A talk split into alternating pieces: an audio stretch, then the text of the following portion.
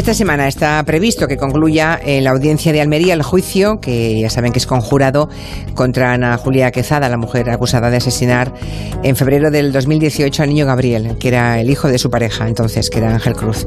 Hoy Manu Marlasque y Rendueles van a contarnos lo que se está escuchando en la, en la sala y también la historia anterior de esta mujer, de Ana Julia ah, Quezada, y bueno, la trampa que le tendió la Guardia Civil para que cometiese algún error cuando ya estaba en el punto de mira de todos los investigadores.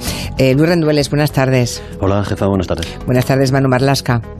¿Qué tal? Buenas tardes, Almería. Mm, Manu está en efecto en Almería, está siguiendo día a día este juicio en la audiencia de, de la provincia. No sé, cuéntanos un poco, Manu, cómo ha ido hoy la jornada, qué es lo que se ha Pues- escuchado, qué ha pasado hoy. Pues hoy, hoy era a todos los efectos la última jornada. La cosa es que los juicios con jurado no, no se dice eso he visto para sentencia. Mañana será la entrega del objeto del veredicto y hoy lo que se ha escuchado ha sido, lo primero, una carta, una carta que dirigió Ana Julia Quezada a su expareja, a Ángel Cruz, desde prisión, y bueno, pues pidiéndole perdón, diciendo que todo fue un lamentable accidente. Y luego hemos pasado a escuchar a las tres partes de este proceso, es decir, a la fiscal Elena Fernández, al acusador particular Francisco Torres y a la defensa Esteban Hernández eh, hablarle al jurado, lanzar su alegato final. En torno a 60 minutos cada uno, pues cada uno de ellos ha defendido lo que cree que merecen a Julia Quezada. Fiscal y acusación particular han, se han reiterado en solicitar esa prisión permanente revisable y la defensa ha hecho una pequeña variación en su relato y ha admitido que, bueno, que a lo mejor no fue un accidente, sino que hubo lo que se llama en derecho un dolo eventual, es decir, que ella en algún momento se dio cuenta de que haciendo lo que hacía podía matar a Gabriel y por eso ha solicitado 15 años de prisión para ella como pena subsidiaria. ¿no? Él mantiene el homicidio imprudente, pero dice que si no podría ser también válido condenarla a esos 15 años de prisión. Eh, he leído, eh, Manu, que la, que la Fiscalía dice que actuó con, aleva- con alevosía, pero no con ensañamiento, no, no acabo de entender. Bueno, el saneamiento es provocar más dolor del necesario para el fin que se busca. Ya. Me explico, el ejemplo clásico es si tú necesitas dos puñaladas para matar a alguien, las otras 50 que das es un ensañamiento, provocas más dolor del necesario. En este caso lo ha hecho la fiscal en un mensaje directo al, al abogado de la acusación particular, que se ha agarrado a un informe forense encargado por él, en el que dos médicos que no eran forenses, un internista y un intensivista, hablaban de una agonía de Gabriel, una agonía que duró entre 40, 50, 60 minutos, que incluyó golpes, zarandeos, palizas, y eso la fiscal no se lo cree. La fiscal cree el informe oficial de la autopsia en el que se habla de una muerte por sofocación y que es un acto, ha dicho, único e inmediato, un acto que pudo durar en torno a 10 minutos. ¿no? Entonces esa, alevo- esa alevosía la mantiene, por supuesto, porque ella cree que Ana Julia Quezada escogió el día perfecto para ir a esa finca, para llevarse a Gabriel a esa finca, que naturalmente, como cualquier menor, y el Tribunal Supremo ya lo ha dicho varias veces, la muerte del asesinato de un menor es por sí mismo alevoso porque no tiene capacidad de defensa. Evidentemente claro. hay una superioridad que le evita la capacidad de defensa. Sí que contempla esa alevosía, pero no contempla ese ensañamiento del que sí que habla la acusación particular, es decir, de provocar más, más daño del necesario para el fin que se buscaba, que en este caso sería la muerte de Gabriel. Ha hablado la, familia, ha hablado la policía local, la Guardia Civil, de todos los testimonios que has escuchado en la sala, Manu. eh, ¿Cuál te ha resultado más sorprendente o, o y más clarificador? Bueno, hay tres testimonios que yo creo que hay que destacar, cada uno por una, por, por una eh, razón distinta. ¿no? El testimonio quizás más sorprendente y el que dio mejor el perfil de Ana Julia fue el de su propia hija, el de Judith, que declaró por telecon- videoconferencia desde Burgos y, y lo primero que dijo es que no quería ver a su madre, no quería ver la imagen de su madre en el juicio. ¿no? Lo que ya situó un poco la relación que mantenía esa chica de 25 años ahora con su madre. Los testimonios que por su solvencia y por su contundencia fueron tremendos y fueron el peor día seguramente para la defensa fueron los de los guardias civiles, especialmente el del comandante de la UCO y el del capitán de la UCO, que fueron muy contundentes a la hora de hablar de la falta de colaboración, de arrepentimiento y de los intentos de Ana Julia por desviar la atención de la investigación, por dirigir la investigación y por dirigirla hacia un punto concreto que era hacia Sergio Melguito, hacia su antigua pareja. ¿no? Y el otro testimonio que por su, y hoy se ha visto otra vez en los informes, que por su solvencia eh, debió ser muy contundente, digo debió ser porque fue una, puerta cerrada, aunque de algo me he enterado de lo que pasó allí dentro, fue el de los forenses, dos médicos forenses y un histopatólogo que practicaron la autopsia y el estudio de los tejidos y de los órganos de Gabriel y que eh, apuntaron muy bien y perfilaron muy bien lo que pudo ser la mecánica de la muerte, que es a la que se ha agarrado hoy la fiscal para sostener ese asesinato con esa premeditación, pero no con esa alevosía. O sea, no con esa, con esa alevosía, pero no con ese ensañamiento. Con ensañamiento, muy bien. Pues eh, te agradezco, Manu, lo que nos has contado hoy em, y te esperamos en el estudio la semana que viene, que imagino que estarás, estarás de vuelta. Y ahora vamos a seguir. Un beso, Manu. Un abrazo, hasta luego. Y ahora seguimos con la historia de lo que ha sido em, este juicio, ¿no? Eh, ella confesó, Luis, que había matado al niño. Ella dijo que había sido involuntariamente porque es lo que vamos a escuchar, ¿no? Cuando había intentado quitarle una hacha que el niño había cogido, pues ocurrió lo que ocurrió. Esa no era mi intención, Mi intención era que se callara, que dejara de decirme esas cosas. Si eso fuera así, ¿por qué no inmediatamente llama usted a un, al 112, a una ambulancia o llama al padre? No, porque no pude. No, bueno, esa es la versión que dio Ana Julia, ¿no? Mm. Veremos ahora qué decide eh, el jurado. Pero vamos a repasar un poco, porque eh, serán ellos los que, los que digan si es eh, culpable y finalmente el juez que imponga la pena, ¿no? Y veremos si se concede esa, esa petición de prisión permanente revisable. Pero el perfil de esta mujer es realmente tremendo. Vamos a, a ver un poco quién es y cómo llegó a España, en qué momento. Ana Julia Quesada nació tiene 45 años, nació en marzo del año 74 en la República Dominicana, creció en una familia muy muy humilde, muy pobre, vino a España con 17 años en el año 1992, después de haber sido ya madre, madre adolescente en su país de una cría a la que llamó Ridelka y a la que dejó el cuidado de la abuela, viviendo casi casi una chabola en la República Dominicana. Casi nada más llegar a España, ella dice que vino con una hermana, ejerció la prostitución en un club de carretera llamado El Carro, en la localidad de Rúbena, un pueblecito de Burgos.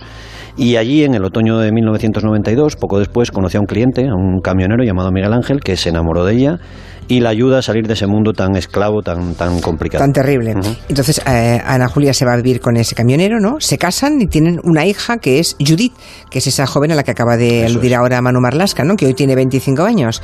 El hombre sigue trabajando de camionero, ella ya tiene aquí permiso de residencia trabajaba como ayudante, ¿no? En un, de, cocina, en un restaurante. Y un tiempo más tarde, en, en, las Navidades del año 95, consigue traerse a España a su primera hija, ¿no? A Ridelka, que estaba creciendo allí, decías, con su abuela, en una chabola, ¿no? Eso es, vivía con una chabola en la abuela en un pueblo dominicano que se llama Las Cabullas. Ana Julia consigue, de acuerdo con su marido en España, traer a la cría a España, sacarla de, allí, de la miseria, y la instala con ellos, obviamente, y con la otra hija, con Judith en Burgos, que era un bebé.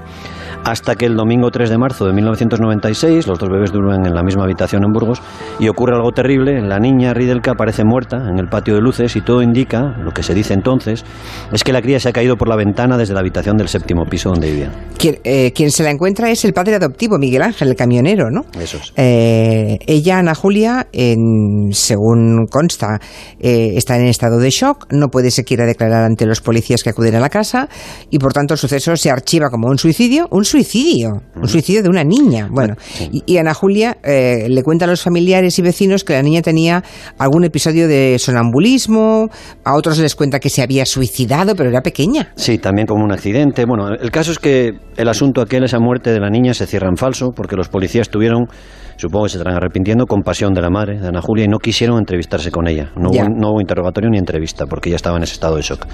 La Guardia Civil retomó ese asunto después de la desaparición de Gabriel y escribe ahora en un informe entregado al juez que hay claros indicios, lo dicen así, de que la mujer pudo segar la vida de su primera hija. Y lo cierto es que las investigaciones que se han hecho ahora, las de ahora, antes no se ninguna, muestran indicios muy inquietantes porque la cría no llegaba siquiera a la ventana, tendría que haberse subido a una mesa, tendría que haber, habido una, haber abierto perdón, una ventana interna, porque era una doble ventana para, para el frío de Burgos, tendría que haber abierto la segunda ventana, la doble ventana de cierre, y tendría que haber saltado. Ridelka nunca padeció sonambulismo, no hay ninguna, ningún historial de eso. Y su cuerpo apareció junto al osito de peluche tirado en el patio y lejos de la pared, es decir, de una forma compatible a que alguien la hubiera empujado. El padre adoptivo de la cría declaró que después de ese suceso él mismo sufrió episodios extraños de fiebres, fiebres muy altas, por las que el hombre estuvo ingresado en un hospital en Burgos. Y la Guardia Civil recoge en los informes que el hombre y Ana Julia, los dos, el matrimonio, habían suscrito un seguro de vida por si alguno de los dos fallecía. O sea que la Guardia Civil cree ahora que Ana Julia pudo matar a su hija pequeña en el año 96 en Burgos, lanzándola por la ventana, pero ya, no puede ser juzgada por esto, ¿no? No, ni siquiera aunque ella dijera que lo hizo, aunque confesara, eh, se podría juzgar. Es un caso prescrito. En España los delitos prescriben, los delitos de asesinato prescriben 20 años después de cometerse o 20 años después de la última investigación que se hiciera sobre ese caso. Como en este caso no se investigó nada, absolutamente, desde 1996, ese asunto queda definitivamente enterrado desde hace tres años, en 2016. Qué horror. Bueno, después de, la muerte de esa primera hija, de esa niña pequeña, mm, que pasó para todos como un accidente desgraciado, ¿no? Ella sigue viviendo en Burgos con, su marido, con el camionero y criando a, a la hija de los dos, ¿no? Hasta el año 2009. Sí, después de esa aparente desgracia, el matrimonio tuvo incluso un golpe de suerte en el año 2003. Los dos ganan a la Bonoloto y ganan 93.000 euros de premio. Con el premio se van, así lo cuentan los dos, a República Dominicana, hacen también un crucero y viven bastante bien durante cuatro años más. El dinero se va acabando, se acaba en 2009 y ese año Ana Julia le dice a, su, a su marido, el camionero, a Miguel Ángel, que el amor se le había terminado y que quería divorciarse. Fue un divorcio muy duro, muy complicado. El hombre tenía que pasar 700 euros de pensión para el cuidado de Judith y la mujer lo denuncia por violencia de género y él es condenado a 21 días de trabajos comunitarios. Y este hombre, Redondo, recordaría después que estuvo cuatro años sin poder ver a su hija y la chica, Judith, cuando cumplió 18 años, decidió dejar a la madre e irse a vivir con su padre, con el que sigue en, Burgos actualmente. Lo cual es muy elocuente, por otra parte, ¿verdad? Que la niña diga, no, ahora me voy a vivir con mi padre. En 2011, Ana Julia mm, trabajaba en una carnicería, ¿no? Y allí conoce en, en un bar a un hombre mayor, viudo, era un, hotelero que andaba bien de dinero y con el que inicia otra relación, ¿no? Sí, se llamaba Francisco Javier Sánchez, era un hombre que estaba, se sentía al menos muy solo. Era alcohólico, tenía graves problemas, estaba viudo y estaba alejado de sus hijos. Estaba también muy enfermo, murió en diciembre de 2012 y durante ese año y pico de relación con Ana Julia, que los hijos de, de ese hombre no aprobaban, él le regaló una casa en Concepción de la Vega, que es un pueblecito en República Dominicana, y puso a su nombre el alquiler del local que regentaba en Burgos. También le hizo beneficiaria de otro seguro de vida por valor de 30.000 euros más que Ana Julia cobró después de que este hombre falleciera. Eso está documentado, o sea, lo cobró. Sí, Vale. Dos días antes de la muerte de este hombre, en el año 2012, a finales de 2012, Ana Julia se, aumentó el pecho, se operó para hacerse un aumento de senos. Aquello costó unos 6.000 euros que fueron pagados por el que entonces ya era un enfermo casi agonizante, mediante un crédito que había firmado él en el propio hospital. La hija de ese señor explicó a la Guardia Civil que Ana Julia se llevó del hospital incluso el anillo y la cadena que llevaba el hombre cuando murió, valorados en unos 3.000 euros. Y, esto otro, que la tarde del velatorio de este hombre em, que ya estaba allí, mm. eso es lo que ha dicho la familia, ¿no? Llorando y, en fin, dando gritos. Ella se fue ese mismo día al cine con un señor mayor que tenía una traqueotomía. ¿Han contado? Sí, los hijos cuentan que por la mañana estuvo gritando y rota de dolor en el velatorio y por la tarde les dijo que se iba al cine con un señor mayor que apareció por allí, que se llamaba Juan Manuel Ortega y que tenía un cáncer de garganta, que murió también poco después, en el año 2015, y que para entonces, y según ha contado su hermana, la Guardia Civil, ya le había entregado a Ana Julia unos 17.000 euros. La última parte, unos 1.300 euros, para otra operación de cirugía estética. Así que ya estamos en 2015. Eh, Ana Julia Quesada ha perdido a una hija, ha visto morir a dos parejas en Burgos, ¿no? Y es cuando conoce a un trabajador del diario de Burgos, que es un aficionado al rock, a la guitarra, y es cuando los dos dicen, vámonos a Almería y empezamos una nueva vida, ¿no? Así fue. Y así llegó Ana Julia Almería con su pareja, con Sergio. Ambos tratan de ganarse la vida trabajando en un local de hostelería en la zona de las Negras. Aquello acaba mal también, se separan. Y a mediados de 2017 Ana Julia conoce a Ángel, Ángel Cruz, el padre del niño Gabriel, que está ya separado de su mujer, de Patricia, y muy pronto los dos, Ana Julia y Ángel, inician una relación sentimental y se van a vivir juntos. La verdad es que es una biografía tremenda, ¿no? Es casi la biografía de una depredadora, ¿no? Eh, entiendo que pues engañó a todos los hombres que la han rodeado, ¿no? Y que pues, se aprovechó de ellos, ¿no? Ah, y convirtió la prostitución casi en una forma de vida, ¿no? Y, luego finalmente mata a una criatura indefensa como Gabriel. Es posible que, empleara esas armas para sobrevivir en un entorno tan complicado como un, bar de carretera, ¿no? Pero luego es verdad que no, no dejó de hacerlo. Capitán Quintana Touza, que es un perfilador del Servicio de Análisis de Comportamiento de la Guardia Civil y que me ha prometido que estará aquí en octubre, nos comentaba en palabras sencillas, poco científicas, que Ana Julia es el peor ser humano que él ha visto. Y él la ha visto mucho, entre otros, por ejemplo, al chicle, el asesino de Diana Kerr. Pero ¿cómo es posible? Que, más que el chicle. Sí, sí, sí, ya nos lo contará aquí en, octubre. Él habla de la frialdad de Ana Julia, de su ausencia total, así lo dice de afecto. Él dice que no sabe el móvil del crimen de Gabriel y que la única hipótesis es que el niño la estorbaba en su relación con el padre, con Ángel. ¿no? Ya. Que ella pensara que matando a Gabriel conseguía un, beneficio emocional, que se quitaba un competidor por el amor y la atención de, de ese hombre. Lo cierto es que Ana Julia quería viajar, quería ver mundo, quería vivir de otra manera. Y mientras el niño está desaparecido, lo cierto es que ella le anuncia a su hija Judith, que había llegado desde Burgos para ayudarla, que va a casarse con Ángel, que todo está listo y que ella tendrá que dejar de trabajar para cuidar a Ángel, que estará destrozado después de todo lo que está pasando. Y luego ya ha admitido que la tarde del 27 de febrero del 2018 llevó al niño en coche a la finca de Rodalquilar, eran las 4 menos 20, y también ha confesado que lo mató. Ella dice que sin querer, insistimos, porque el niño había cogido un hacha y, la estaba insultando, ¿no? Le llamó negra y fea. Sí, que se fuera a su país, sí.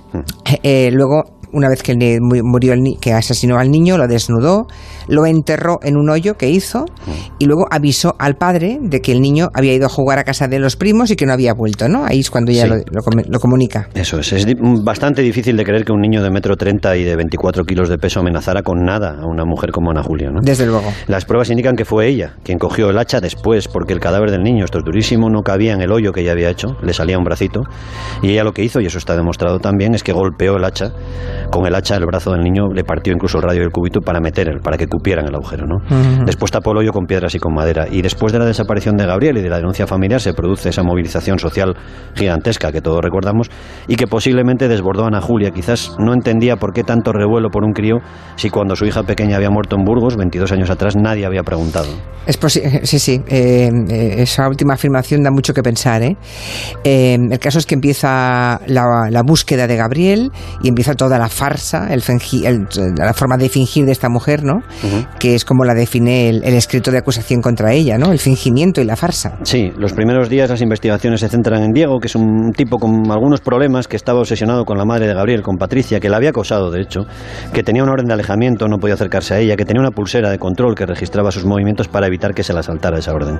Pero había testigos que lo habían visto metiendo incluso una pala en una furgoneta y el sistema de la pulsera, un sistema telemático que se llama Cometa, falló la tarde de la desaparición de Gabriel, de forma que este hombre, este acosador, pasó a ser un sospechoso y su casa y su coche fueron registrados. Y ahí había, por cierto, un retrato muy bien hecho, muy detallado, aunque roto, destrozado del rostro de la madre de Gabriel. Pero en fin, que enseguida se dan cuenta que aunque todo lo apunte a eso, se descarta por completo esa posibilidad, era un error, Diego era inocente, nunca se había acercado al hijo de Patricia y entonces empiezan a, empieza a complicarse la situación de, Ana Julia, ¿no? Que, claro, al principio parecía como, como víctima también eh, y también como una muy buena pareja, consolada al padre del niño, al padre de Gabriel. Sí, los guardias que estuvieron allí recuerdan que a veces simulaba estar destrozada y sin embargo otro día se levantaba con mucha energía y decía, lo encontramos hoy, va a parecer cansadito y le daremos una Coca-Cola. El primer dato que llama la atención de verdad de la Guardia Civil es que la mujer insiste en que hay que ofrecer dinero por el niño, una recompensa, y que se enfada mucho cuando sabe que la recompensa eran solo, solo para ella, 10.000 euros. Le parecía poco insistió en que se subiera a 30.000 euros, que se triplicara. Y para entonces los investigadores de la UCO de la Guardia Civil ya tenían esos datos que te he ido contando de la vida en Burgos, que ella les iba desmintiendo, lo iba negando pero que la van situando casi casi como una persona de, interés, como la única persona de interés, una vez descartado que Gabriel hubiera sufrido el ataque de un pedrasta. Eh, leí con mucho interés el artículo que Luis Rendueles publicó en el periódico de cómo la Guardia Civil decide manipular a la sospechosa de forma sutil, ¿verdad? Para conseguir, a ver si consiguen provocarla y que cometa algún error. Si utilizan a dos aliados, dos personas en esa estrategia, uno es un allegado al padre, una persona de su total confianza, que tiene buena relación con la Guardia Civil, los investigadores le cuentan sus sospechas sobre Ana Julia y le dicen que van a empezar a transmitirle mensajes más o menos falsos para intoxicarla.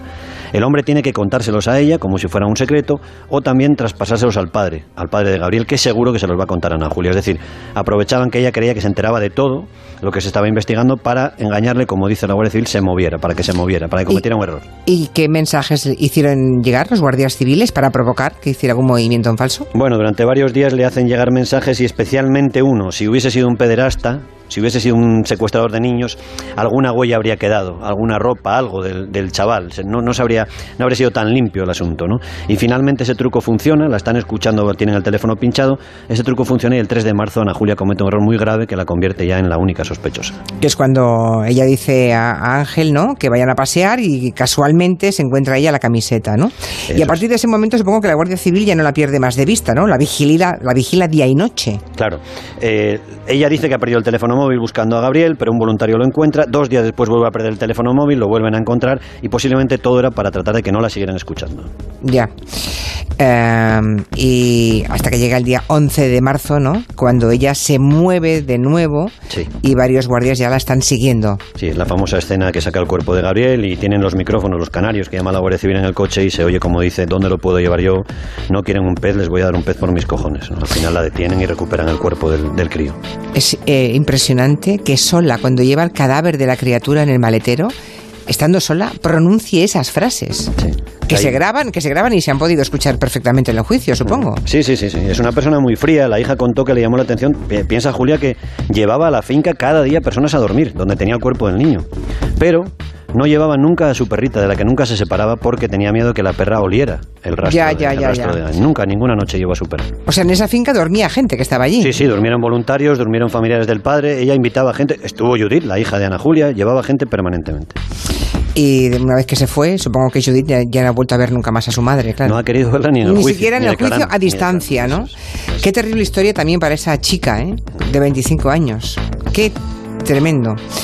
Bueno, pues eh, lo dicho, la Fiscalía y la acusación particular piden prisión permanente revisable y ahora el, el- el tiempo, el timing, no sé cómo va a ir, pero... Mañana que- empiezan a deliberar sobre el objeto del veredicto las nueve personas del jurado y es el tiempo que tarden ellos en, en- en establecer si es culpable o inocente y a partir de ahí el juez establece el número de años que, que corresponden a ese veredicto que tienen que razonar, tienen que justificarlo en, en hechos. Muy bien. Gracias, Luis Rendueles. Adiós. Hasta luego.